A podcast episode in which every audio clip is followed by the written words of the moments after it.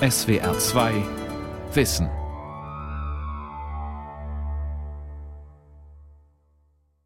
Mit der SWR2 Aula und dem Thema Neuronaler Jungbrunnen. Neue Zellen im alten Gehirn. Normalerweise geht der Laie davon aus, dass im Gehirn eines Erwachsenen keine neuen Nervenzellen gebildet werden. Deshalb sollte man ja auch vorsichtig mit Alkohol umgehen. Jedes Neuron, das durch übermäßigen Konsum untergeht, ist ein für allemal verloren. Doch die neuere Forschung zeigt etwas anderes. Im Gehirn können sich sehr wohl neue Zellen bilden, nicht überall, aber in wichtigen Gebieten. Das erforschen der Neurowissenschaftler Professor Gerd Kempermann und seine Kollegen an der TU Dresden und am dortigen Zentrum für regenerative Therapien, und zwar unter dem Stichwort Neurogenese. Ralf Kaspari hat mit Kempermann darüber gesprochen. Seine erste Frage war, was Neurogenese denn genau ist. Also Neurogenese bedeutet einfach die Entstehung von Nervenzellen. Und wir beschäftigen uns genau genommen mit einer ganz besonderen Entstehung von Nervenzellen, nämlich der im erwachsenen Gehirn. Wir brauchen ja auch eine Neurogenese, um überhaupt ein Gehirn zu bekommen. Und dann gibt es eben einen ausnahmehaften Fall, der lebenslang immer weiter Nervenzellen produziert. Wir alle haben wahrscheinlich irgendwie gelernt oder im Hinterkopf, das Gehirn, das ist fertig und danach geht es nur noch bergab. Jeder Kopfball und jedes Glas Bier zu viel bringt Zellen um und irgendwann sind einfach zu wenig Zellen da. Es geht also nur eine Richtung. Und da ist zwar auch etwas Wahres dran, das Gehirn regeneriert ganz schlecht oder gar nicht. Aber es gibt eine oder zwei ausnahmehafte Regionen, die neue Nervenzellen produzieren können. Und das halten wir für wahnsinnig faszinierend, meine Kollegen und ich. Warum gibt es diese Ausnahme? Und wenn ich dann noch sage, dass diese Ausnahme ausgerechnet in einer Hirnregion stattfindet, die ganz zentral für Lernen und Gedächtnis verantwortlich ist, dann wird es ja erst recht sehr spannend. Also Sie haben gesagt, in zwei Bereichen findet diese Neurogenese statt. Der eine Bereich, vermute ich mal, ist der Hippocampus, weil der hat mit Gedächtnis zu tun. Ganz genau. Das ist die zentrale Region für die Speicherung. Genau, für den Akt der Speicherung. Also dort muss alles durch, was wir uns merken wollen.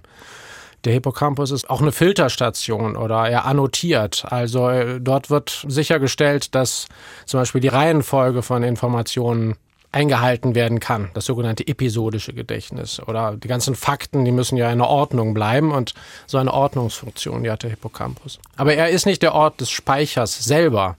Das macht die Hirnrinde, die ist ja riesig groß, da passt sehr, sehr viel rein. Der Hippocampus selber ist relativ klein.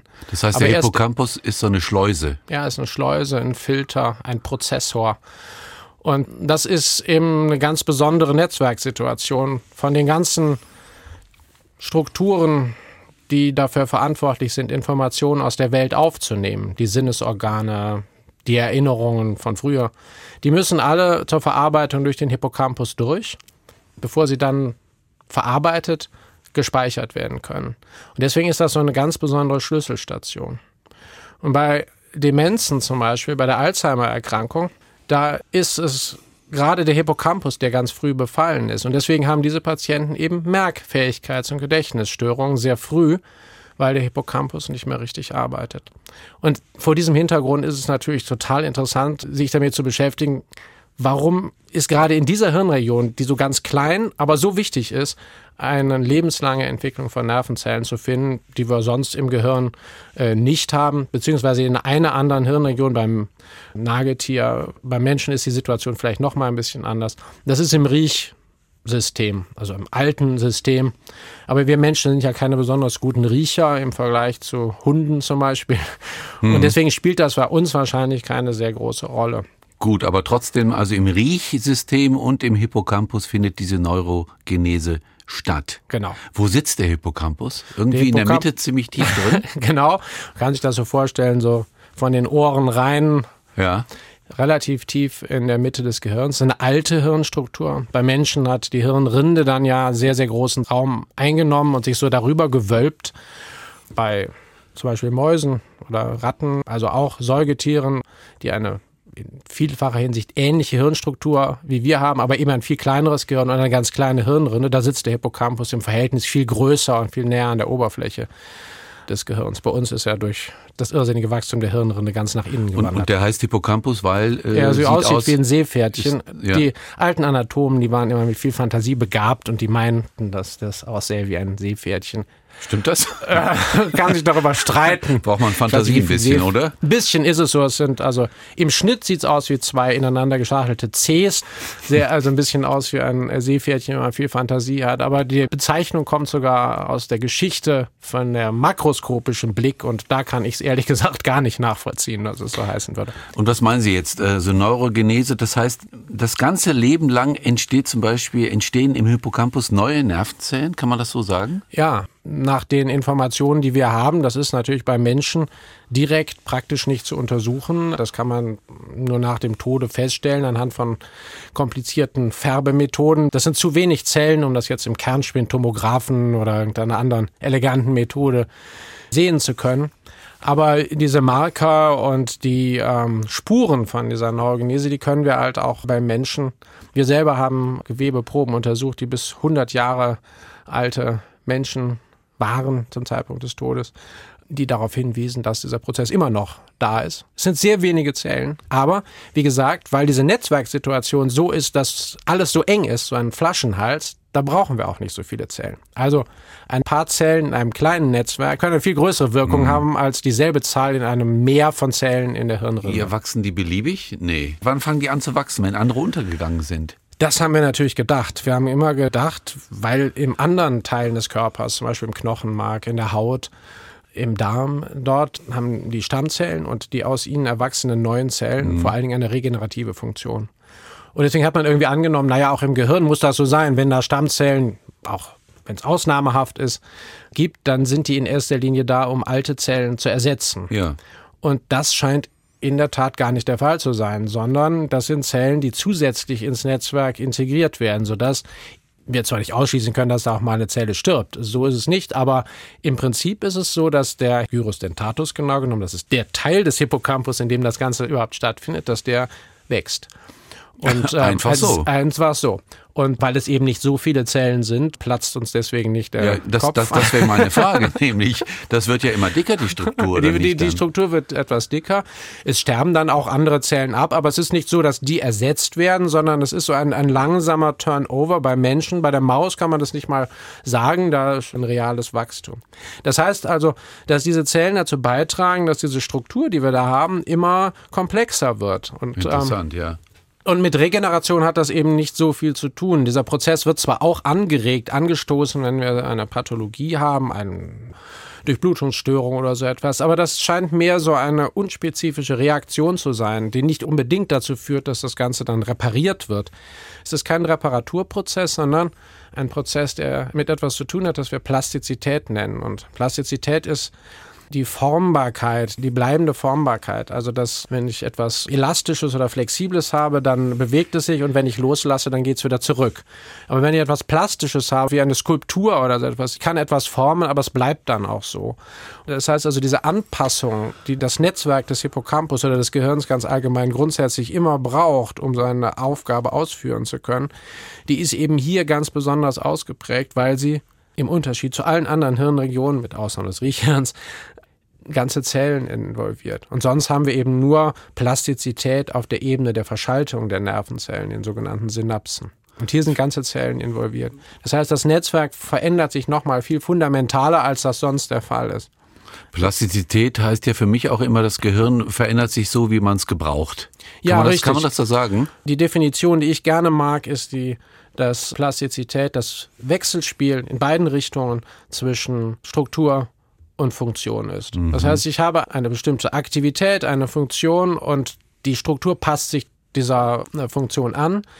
Aber weil das so passiert ist, verändert sich dann im nächsten Schritt eben auch die Funktion wieder, weil das eine, eine dauernde Schleife ist. Also Plastizität, so denken wir heute, ist das Grundprinzip, wie das Gehirn auf der Ebene der Zellen und ihrer Verschaltung funktioniert. Also es ist nicht so wie im Computer, wo es eben nur Zustände 0 und 1 von irgendwelchen Magnetpartikeln oder anderen ähm, Einheiten ähm, gibt, sondern hier wird ein Netzwerk auch physisch ähm, hergestellt Und Information ist dann sozusagen die Wahrscheinlichkeit von Erregung in einem solchen Netzwerk.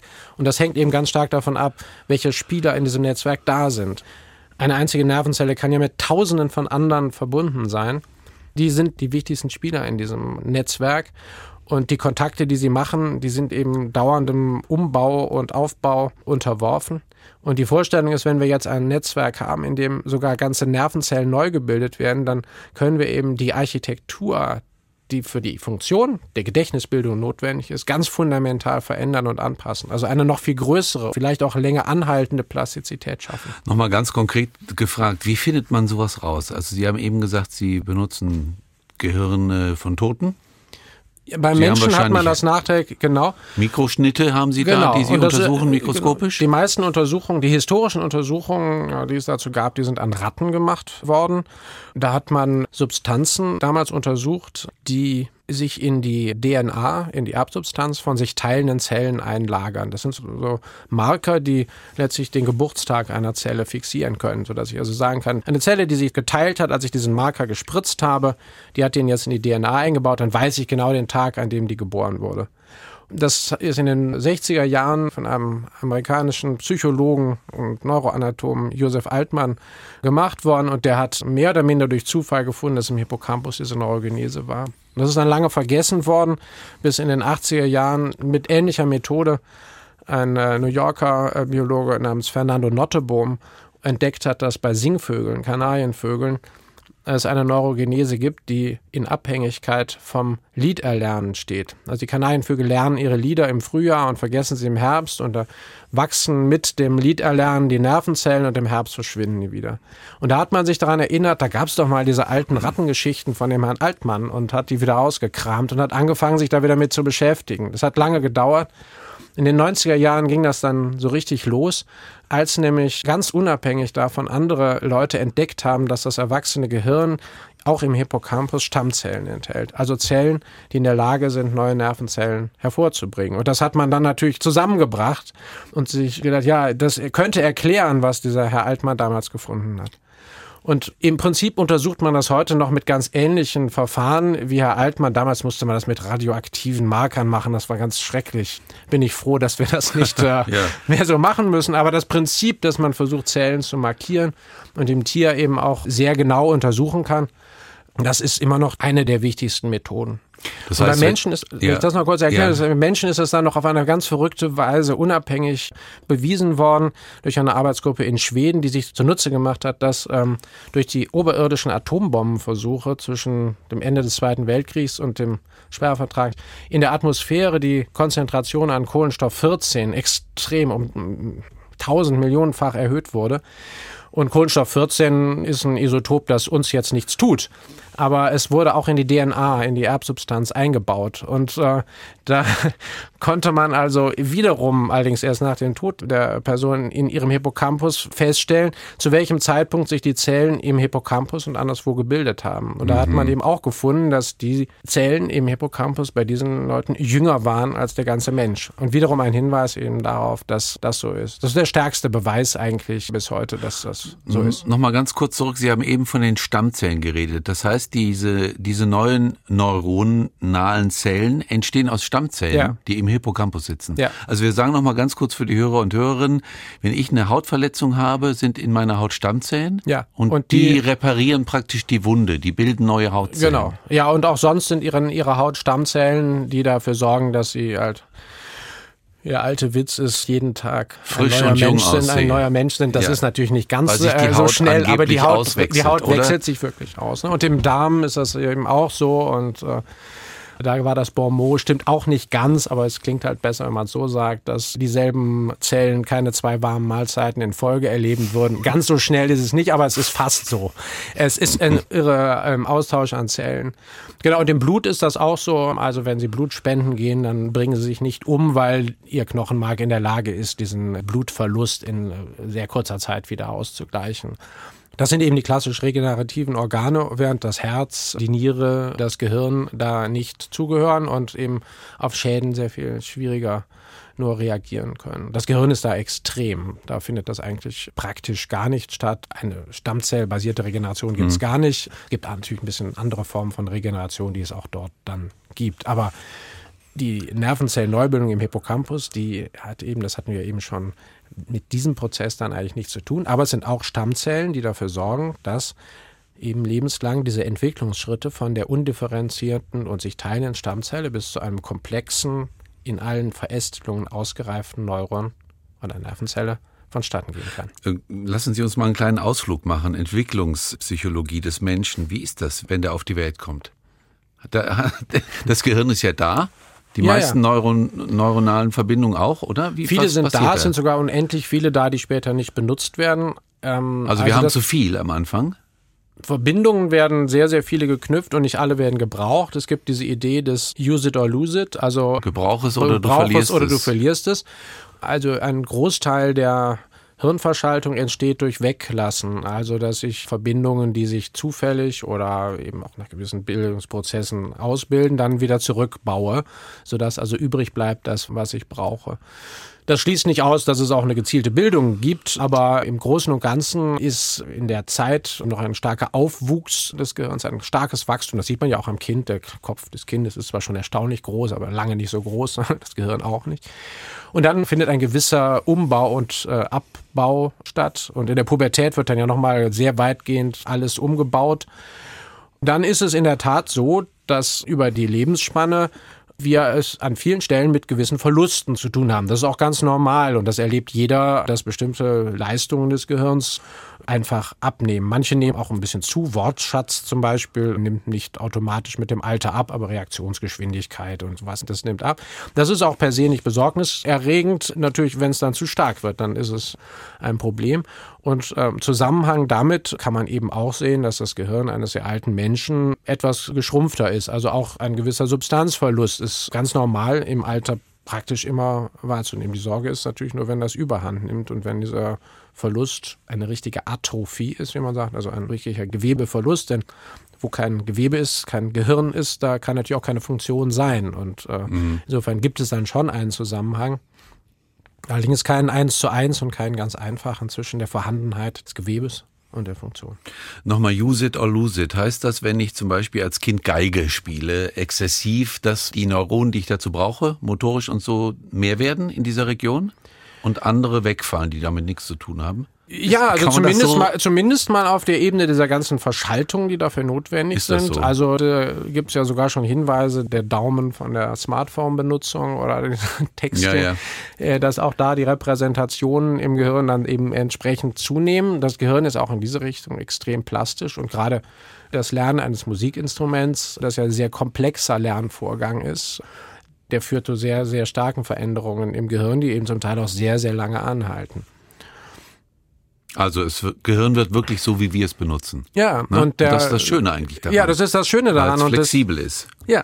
Ne? Und jeder hat so ein bisschen das Gehirn, das er auch haben möchte. Ne? Also das, ja, das er, er, verdient vielleicht. Das er oder? verdient, könnte man sogar. Ich kann mir mein Gehirn in einem gewissen Rahmen natürlich, aber ich kann mein Gehirn auch so haben, wie ich es brauche. Und in meiner Arbeit, meinen Kollegen, versuchen wir ja eben herauszufinden, wie sich das eben das Gehirn verändert durch seine Benutzung. Und wir folgen der Idee, dass eben ein gut genutztes, ein gut trainiertes Gehirn eben resistenter, resilienter ist gegen diese Veränderungen im Alter. Und erst recht gegen die Veränderungen im Falle von äh, Neurodegeneration. Ja, da reden wir gleich nochmal drüber, was das heißt, gut trainiertes Gehirn.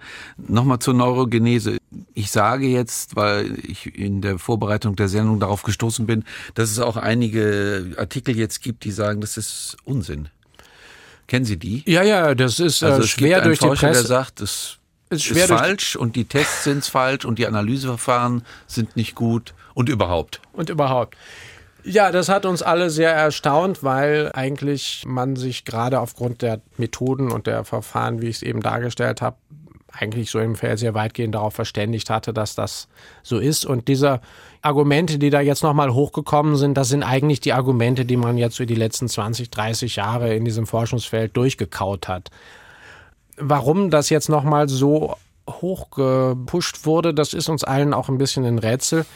Fest steht jedenfalls, dass diese Arbeiten sich nur mit einem einzigen Aspekt von diesem großen Thema beschäftigen und dort Dinge, die andere Arbeitsgruppen feststellen konnten, nicht gesehen haben und daraus geschlossen haben, dass es nicht sein kann. Aber wie man immer in der Wissenschaft sagt, die äh, Abwesenheit von Evidenz ist keine Evidenz für die Abwesenheit. Also nur weil ich etwas nicht sehe, heißt das nicht, dass es nicht existiert. Da muss man sehr vorsichtig mit umgehen. In, Aber Sie sind schon ein bisschen getroffen, nehme ich daraus, oder? Ja, wir, sind, des, wir sind deswegen getroffen, weil ähm, natürlich, wie das Wissenschaftssystem funktioniert, ja. es sehr stark davon abhängig ist, wie glaubwürdig natürlich wir auch auftreten können und sagen können, ja, das ist relevant, das funktioniert. Und wenn durch die Presse äh, gejagt äh, wird, das gibt's alles nicht, ist alles Unsinn, dann belastet das natürlich so ein Forschungsfeld schon. Und wir glauben ja, dass es eben deswegen so relevant ist, weil es zum Teil eben auch eine Antwort bedeutet auf Probleme, die wir im Kontext von neurodegenerativen Erkrankungen haben. Und wenn man dann so mit relativ schlechten Argumenten kommt und sagt, ja, das gibt's alles nicht, das aber medial sehr hoch aufhängt, dann ärgert das die Kollegen natürlich schon etwas. Es ist ja nicht so, dass das nicht diskutiert würde. Und ähm, wir alle sind auch der Meinung, dass gerade was die adulte Neurogenese bei Menschen angeht, sehr, sehr viele Fragen offen sind. Wie das genau ist, das ist eben sehr schwer zu untersuchen. Aber da muss eben wirklich die Herausforderung sein, sich zu fragen, naja, wie kommt es denn, dass das so schwer überhaupt zu messen ist? Warum sehen die einen es und die anderen nicht? Gibt es da vielleicht sehr starke Schwankungen? könnte es sein, dass diese Marker, die wir bei der Maus und bei der Ratte und bei anderen Tieren eben rauf und runter sehen, dass die bei Menschen vielleicht gar nicht in dieser Konstellation so auftreten. Wir Menschen unterscheiden sich uns ja von Mausen und Ratten, weiß Gott auch in anderen Kontexten. Also weil das nicht alles sich eins zu eins übertragen lässt, können wir ja nicht gleich sagen, dass das gar nichts miteinander zu tun hat. Also insofern ja, äh, bin ich aber nicht alleine, haben uns mm, etwas darüber klar. geärgert, ja, aber nicht, weil wir, weil wir Diskussion ausweichen wollten, sondern weil es einfach in dieser Öffentlichkeit mhm. dieser Diskussion Gut. ein bisschen kontraproduktiv. Wir verlassen den Pfad wieder. Ja. Was viel interessanter ist, die Frage nochmal, also Ihre Hoffnung oder wo könnten Sie Zusammenhänge sehen zwischen der Frage, wie man neurodegenerative Krankheiten therapiert und dieser Neurogenese? Wo gibt es da Zusammenhänge? Na, wir sehen den Zusammenhang darin, dass es die sehr interessante Beobachtung gibt, dass es sehr große Unterschiede zwischen Menschen gibt, ob sie eine neurodegenerative Erkrankung bekommen oder nicht. Diese Unterschiede, die sind natürlich zum Teil durch Schicksal, Genetik bestimmt und insofern wahrscheinlich, da kann man nicht viel jetzt erstmal dran ändern. Aber ähm, ein sehr großer Teil bei der Alzheimer-Demenz wird geschätzt auf ein Drittel, die sind abhängig von im weitesten Sinne persönlichem Lebensstil. Und darunter fällt aber alles, was ich irgendwie selber tue und eben auch, wie aktiv ich in meinem Leben bin. Die Frage ist jetzt, äh, wie funktioniert das? Man kann sich vorstellen, auf der einen Seite könnte es sein, dass der Lebensstil mit dem Erkrankungsprozess direkt irgendwie interagiert und den Krankheitsprozess selber hemmt. Es gibt aber noch die andere Idee und die nennt man die Theorie der Reservebildung oder ähnliches, es gibt verschiedene Begriffe für. Und da ist einfach die Idee, dass sich das Gehirn insgesamt auch durch seine Aktivität in einem Zustand befinden könnte, der es einfach insgesamt viel resilienter macht. Die Pathologie, die Erkrankung ist zwar vielleicht da, aber daher auch der Begriff Reserve, da ist eben noch viel mehr da, das reagieren kann und das den normalen Betrieb aufrecht erhält. Und im Hintergrund von dieser Theorie ähm, stand die Beobachtung, dass es Fälle von ähm, Alzheimer-Patienten gab, die nach dem Tod zur Autopsie kamen und man mhm. feststellte, naja, eigentlich gemessen an der Schwere des Erkrankungsbildes hatten die gar nicht so sonderlich auffallendes Gehirn. Aber umgekehrt gab es das eben auch. Es gab Patienten, die starben scheinbar geistig äh, gesund und das Gehirn sah aus wie das eines Alzheimer-Patienten. Daraus haben manche geschlussfolgert, dass es, dass es alles gar nicht giebe und die ganze Alzheimer-Erkrankung, dass das nicht so sei, gar nicht existiere.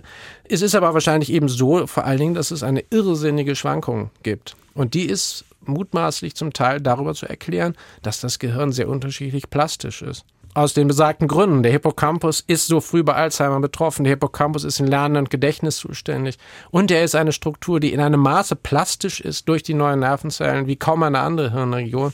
Glauben wir eben, also wir, die Leute, die darüber arbeiten, dass die neuen Nervenzellen in der Lage sind, hier eine solche Reserve aufzubauen. Und wenn die groß ist, dann kommen wir eben weiter, auch wenn die Erkrankung da ist. Mit anderen Worten, wir beschäftigen uns mit einem Mechanismus, der zum Teil eine Kompensation, zum Teil ein Zurückdrängen darstellt, der vielleicht auch etwas mit dem Erkrankungsprozess selber zu tun hat, aber primär etwas damit, wie gut wir selber ausgerüstet sind, wie voll die Reserve ist, mit der wir uns auf den Weg machen und mit der wir etwas dem Erkrankungsprozess entgegensetzen können. Sehr interessanter Ansatz. Wie macht man sich denn? Wie, wie, wie, wie füllt man diese Reserven auf? Ja, das ist eben eine gute Frage. Also erstaunlicherweise ist ja einer der wirksamsten Mechanismen, um solche Resilienz zu erwerben, zunächst mal körperlich aktiv zu sein. Das äh, also weiß, tatsächlich. Einfach ja, nur laufen, laufen, Fahrrad bewegen. Fahren, also und das hat vielleicht, also das ist zumindest meine Idee, damit zu tun, dass in der Evolution Gehirne entstanden sind, um Bewegung zu ermöglichen. Sodass also für ein Gehirn Bewegung was ganz Normales ist. Das Gehirn ist geradezu darauf aus, alles in Bewegung umzusetzen. Es kann gar nichts anderes. Wenn wir reden, ist das ja Bewegung und selbst wenn wir nur denken, äh, dann werden Hirnareale aktiviert, die wir eigentlich auch für Bewegung brauchen. Also das ist ganz eng miteinander verknüpft und äh, diese ganzen Informationen über unsere Bewegung, die die sensorischen Areale liefern, die sind ganz eng verknüpft mit dem motorischen Output. Also dass das eine ganz natürliche Verbindung ist zwischen Bewegung und ähm, Aktivierung durch Bewegung und dem Gehirn jenseits davon, dass das vielleicht auch besser durchblutet oder sowas, was dann immer vermutet wird. Und der zweite große Bereich ist natürlich der, dass ich das Gehirn selber auch in seiner Funktion als Gehirn äh, nutze, indem ich, dass ich etwas lerne, dass ich das Gehirn für die Funktionen trainiere, wenn ich so will, für die ich es dann benutzt haben will, wenn ich eine Sprache lerne, wenn ich Geige lerne, wenn ich sonst was mache. Und das schafft eben auch eine Form der Reserve, man hm. weiß auch bei Demenzen, der Bildungsstand ähm, ist ein ist entscheidend. Äh, ist ein guter aber jetzt bringe ich das Gegenbeispiel. Walter Jens, Literaturkritiker, sein Leben lang gelesen, ja, ja. sein Leben lang nachgedacht. Das ist das sogenannte, geredet wie ein ja, Wasserfall. Das ist das Helmut Schmidt-Beispiel für die Raucher. Ne? Das sind alles Normalverteilungen. Da gibt es Extreme. Und äh, wir haben eben ein Drittel des Risikos bei Alzheimer wird durch diesen Lebensstil äh, geprägt, aber eben zwei Drittel auch nicht. Aktiv zu sein schützt uns nicht automatisch vollständig davor, aber man kann eben sagen oder sich fragen, auch Walter Jens oder ähnliche oder andere Patienten in der Situation, wenn sie nicht so aktiv gewesen wären, hätten sie die Erkrankung vielleicht schon viel früher und vielleicht noch viel schwerer zu diesem frühen Zeitpunkt bekommen. Das wissen wir natürlich nicht, aber diese Idee, dass es hier eine Reserve, eine Kompensationsfähigkeit gilt, die besagt nicht, dass das jetzt das Allheilmittel ist. Ja. Und nur weil ich jetzt das so mache, bin ich davor gefeit. Ja. Äh, es gibt ja auch äh, Nichtraucher, die Lungenkarzinom ja. kriegen. Könnte man denn auch so weit gehen, dass man in ferner Zukunft irgendwann diese Stammzellen im Gehirn benutzen könnte, um untergegangene Zellen wieder zu regenerieren? Da gibt es natürlich viele Leute, die sich dafür interessieren, ob man dafür die Stammzellen aus dem Gehirn nimmt oder ob man heute eben sogenannte induziert pluripotente Zellen nimmt. Das sind letztlich Hautzellen meistens oder Blutzellen, die umprogrammiert werden, um dann die bestimmten Zelltypen hervorzubringen. Die, die wurden auf Null gesetzt. Die werden sozusagen quasi, ne? auf Null gesetzt und da gibt es auch klinische Studien mittlerweile. Ähm, in Japan laufen im Moment mehrere. Das ist sicherlich für manche Sachen ein Ansatz. An die Stammzellen im Hippocampus kommt man natürlich schlecht ran. die sind nicht so gut zugänglich wie ein paar Hautzellen. Man kann auch diese Zellen bei der Maus, bei der Ratte heraus nehmen und in Zellkultur bringen. Es gibt auch Studien an Zellen vom Menschen. Zum Beispiel gibt es bestimmte chirurgische ähm, Eingriffe auch mal am Hippocampus bei Epilepsie, bei Tumoren. Da fallen solche Zellen manchmal mit ab. Also man kann die kultivieren, aber das wären ja sicherlich die Zellen, die ich benutzen möchte, um äh, oder würde, um damit eine Transplantation mhm. zu treiben. Okay, also Sie äh, sind jetzt eher auf dem Pfad dieser Reservetheorie. Ja, genau. Sehr interessant. Wir gucken, was dabei herausspringt letztlich. Also wir können schon mal sagen als Hypothese, laufen, laufen, laufen. Sudoku? Denken, denken, denken. Denken, denken, denken. äh, ich gehe davon aus, Herr Kempermann, dass unsere Gehirne sich verändert haben jetzt gerade. Ich Letzte 30 Minuten. Ich vermute es auch. Aber wir wissen nicht wie. Hoffentlich zu unser beider Vorteil. Vielen Dank. Danke auch. Das war das Aula-Gespräch. Ralf Kaspari interviewte den Hirnforscher Professor Gerd Kempermann zur Neurogenese.